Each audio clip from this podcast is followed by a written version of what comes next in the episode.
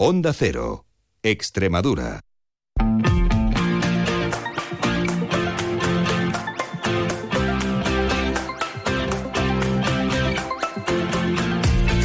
La brújula de Extremadura. David Cerrato, Onda Cero.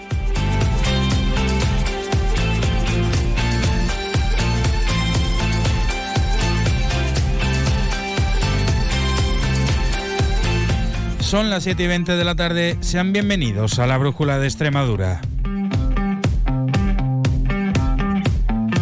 La brújula de un martes 6 de febrero, donde la huelga de tractores es la protagonista, cortando carreteras en, en prácticamente toda la región. Además, decretaron el secreto de actuaciones en el caso del bebé hallado muerto en el ecoparque de la localidad cacereña de Mirabel.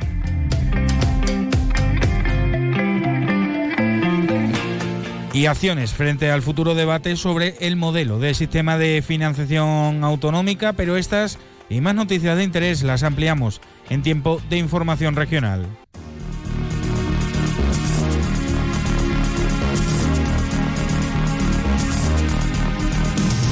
Y lo primero que hacemos es echarle un vistazo a esos cielos que nos están acompañando y lo harán a lo largo de la jornada de mañana con la Agencia Estatal de Meteorología. Buenas tardes.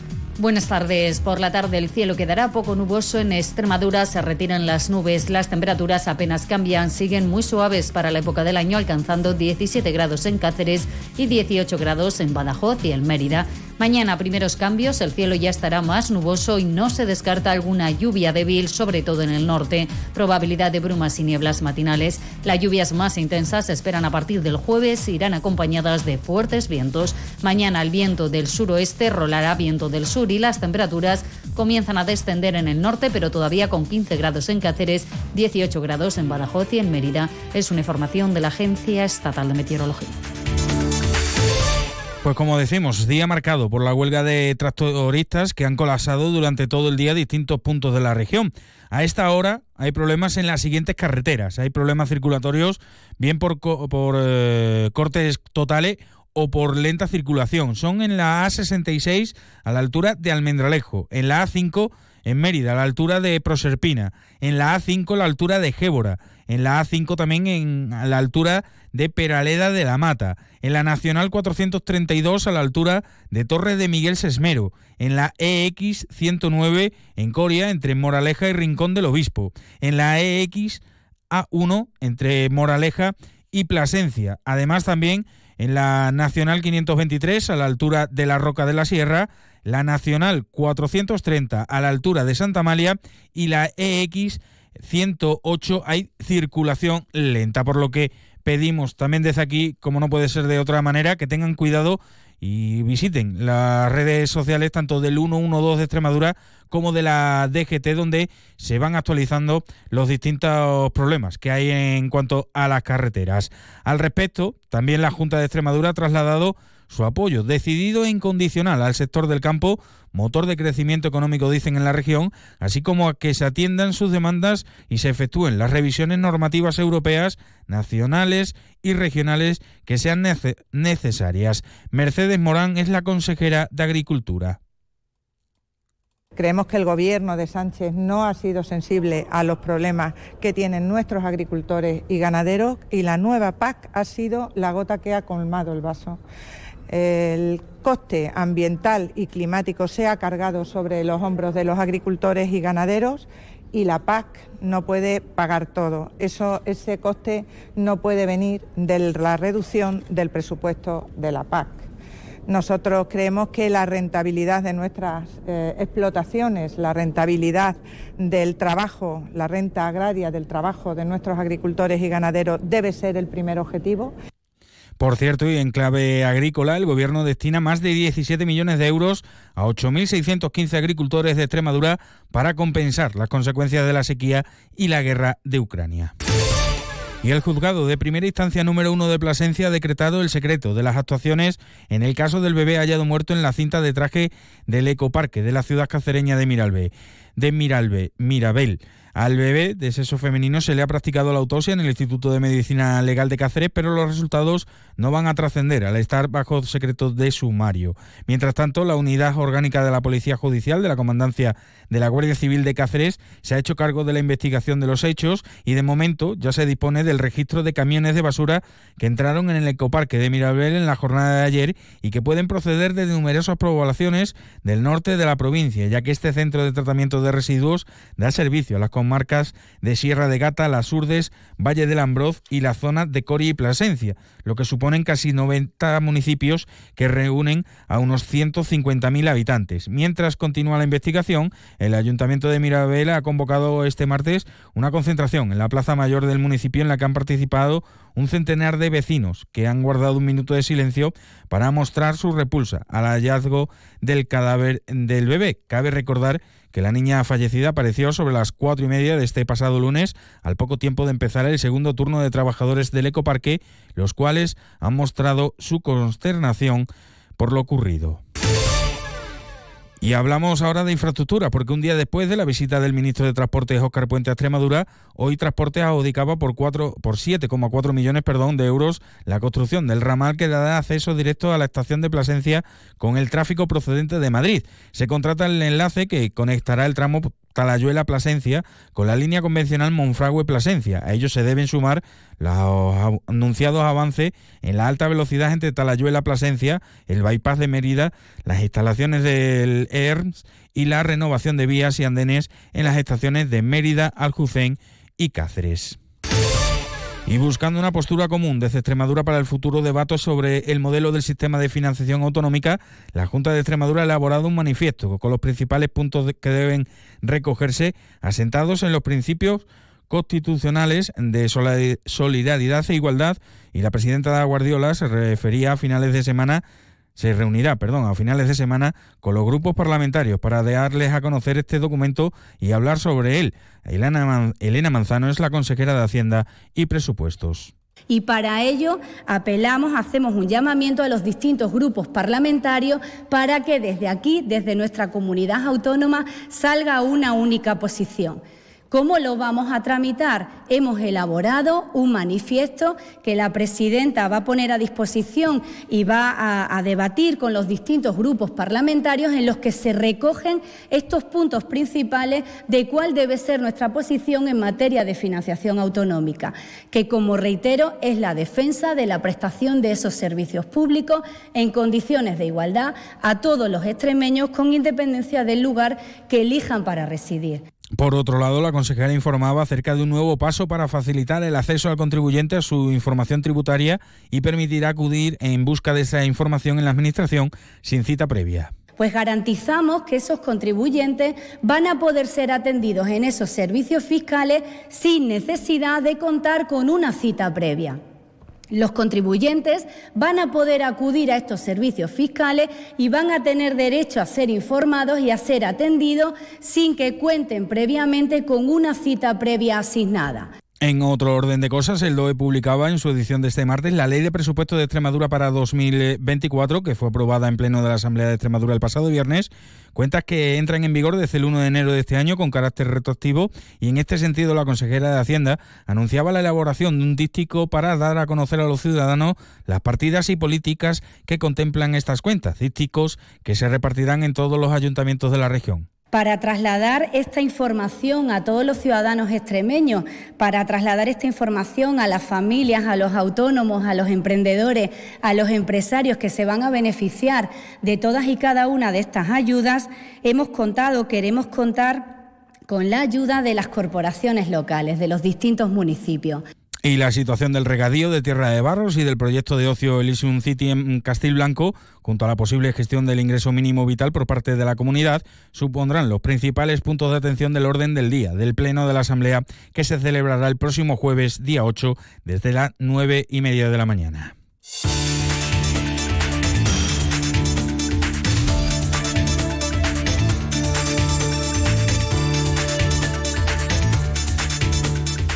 Y en sucesos, una colisión en la que se han visto implicados tres vehículos en la autovía A66 cerca de Plasencia ha provocado heridas de diversa consideración a tres personas, una de las cuales se encuentra grave.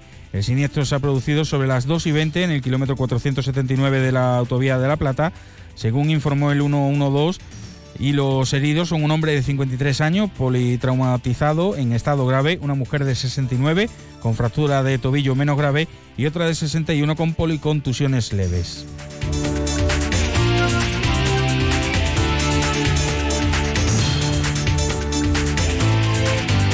Y agentes de la Guardia Civil pertenecientes al puesto de Santiago de Alcántara han, detenido a un joven de 19 años como supuesto autor de un delito contra la salud pública por tráfico de drogas en Valencia de Alcántara.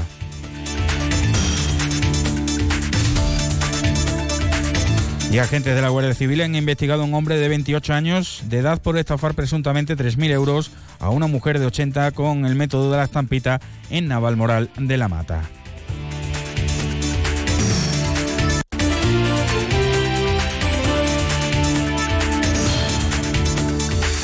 Y hasta aquí el resumen de información a esta hora de la tarde en la región, pero nosotros continuamos de la mano de nuestra compañera Inma Pineda.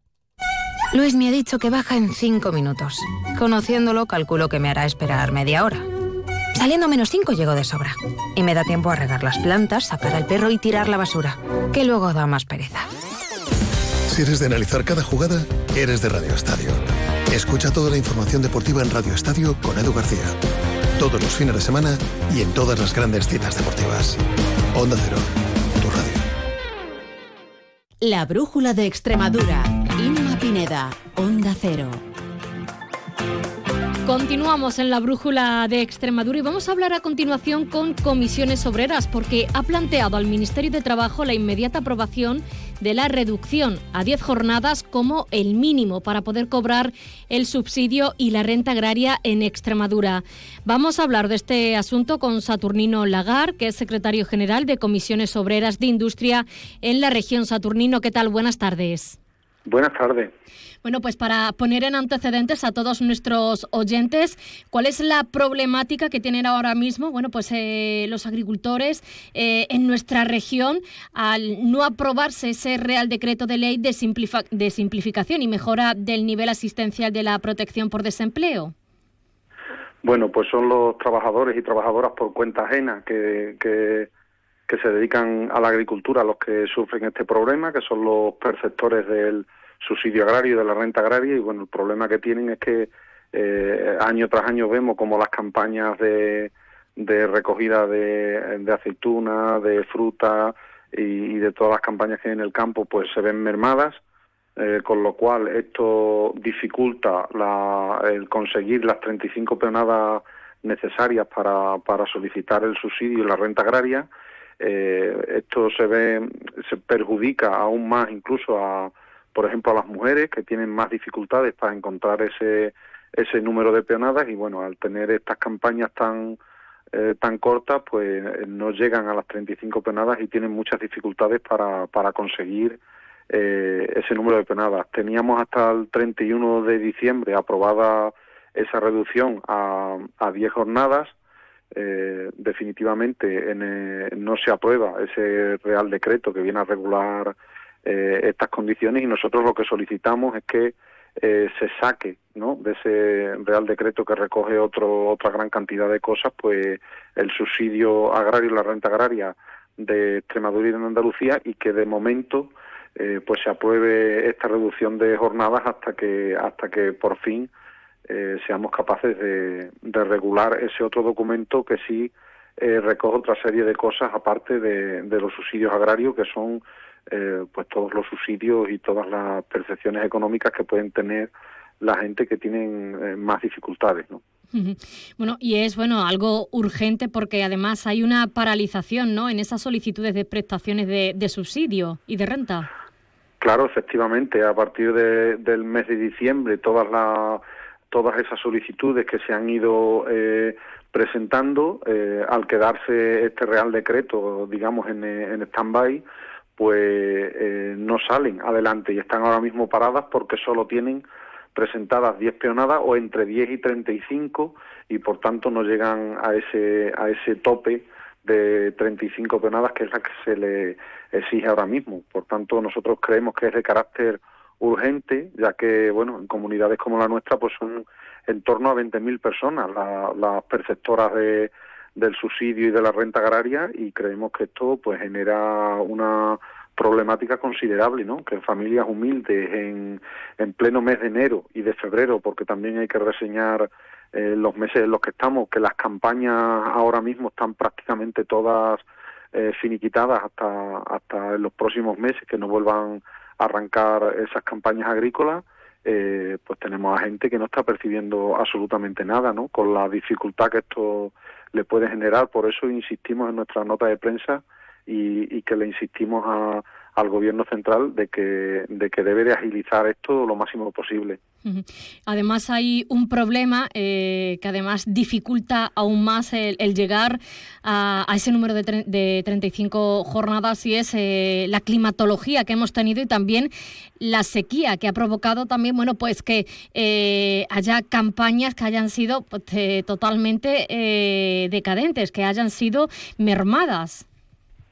Efectivamente, la, la, bueno, el, cambio climático nos afecta a todos, esta sequía cada año eh, nos afecta más y bueno, campañas que no se veían muy afectadas, pues, si no por una cosa, por otra, se han venido reduciendo, ¿no? Eh, también cabe reseñar, pues bueno, la reducción de, de esa demanda, por ejemplo, de tabaco en la zona norte, ¿no? De nuestra comunidad autónoma, esa demanda de esa, de esa, de ese tabaco, pues que al verse reducida año tras año, porque bueno, eh, el tabaco es algo que entre todos pues tendremos que, que buscarle alguna alternativa, porque como sabemos eh, no, no es algo que a futuro tenga solución, pero mientras esa alternativa viene, eh, quienes sufren las consecuencias de esa reducción mm, de la jornada son los trabajadores y las trabajadoras del campo, ¿no?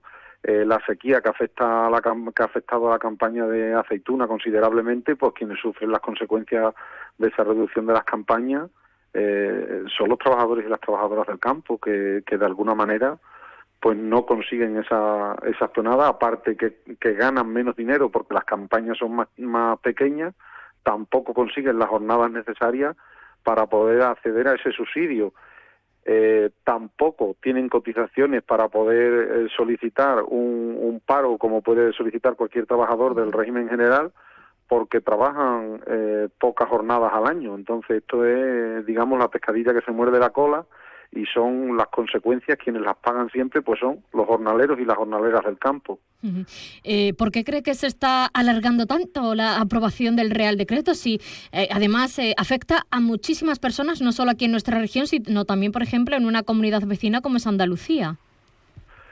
Sí, en Andalucía, bueno, en Andalucía, sí, cualquiera de las provincias andaluzas, en Sevilla, por ejemplo, afectan en torno a 36 o 37 mil personas eh, que es más de lo que de lo que afecta en toda nuestra comunidad autónoma. Por tanto los vecinos también también se ven enormemente afectados por esta problemática y bueno es una problemática al final que afecta al campo en general no los jornaleros y las jornaleras los subsidiados del, del campo pues son quienes quienes ven este mm, e, este problema agravado no eh, que no salga este real decreto porque eh, porque confluyen eh, un, un, número considerable de subsidios ¿no? y de tipos de, de subsidios que se pueden percibir, no solo este de la renta agraria, sino otra serie de subsidios como la renta mínima vital y etcétera, etcétera, pues bueno, eso ha generado un, un desacuerdo por el cual este decreto no sale adelante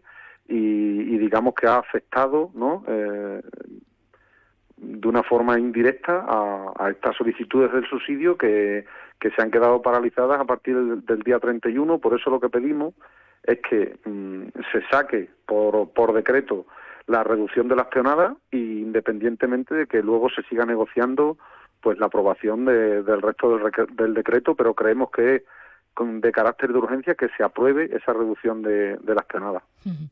Bueno, pues esperemos que el Ministerio de Trabajo eh, se haga cargo eh, cuanto antes de, de, esa, de ese planteamiento que realizáis en el día de hoy, sobre todo bueno, pues para eh, dar por finalizado el problema que están teniendo muchísimos jornaleros y jornaleras aquí en nuestra, en nuestra comunidad eh, autónoma a la hora de cobrar los subsidios y también la, la renta agraria. Saturnino Lagar, secretario general de Comisiones Obreras de Industria en Extremadura, gracias por acompañarnos. Gracias a vosotros.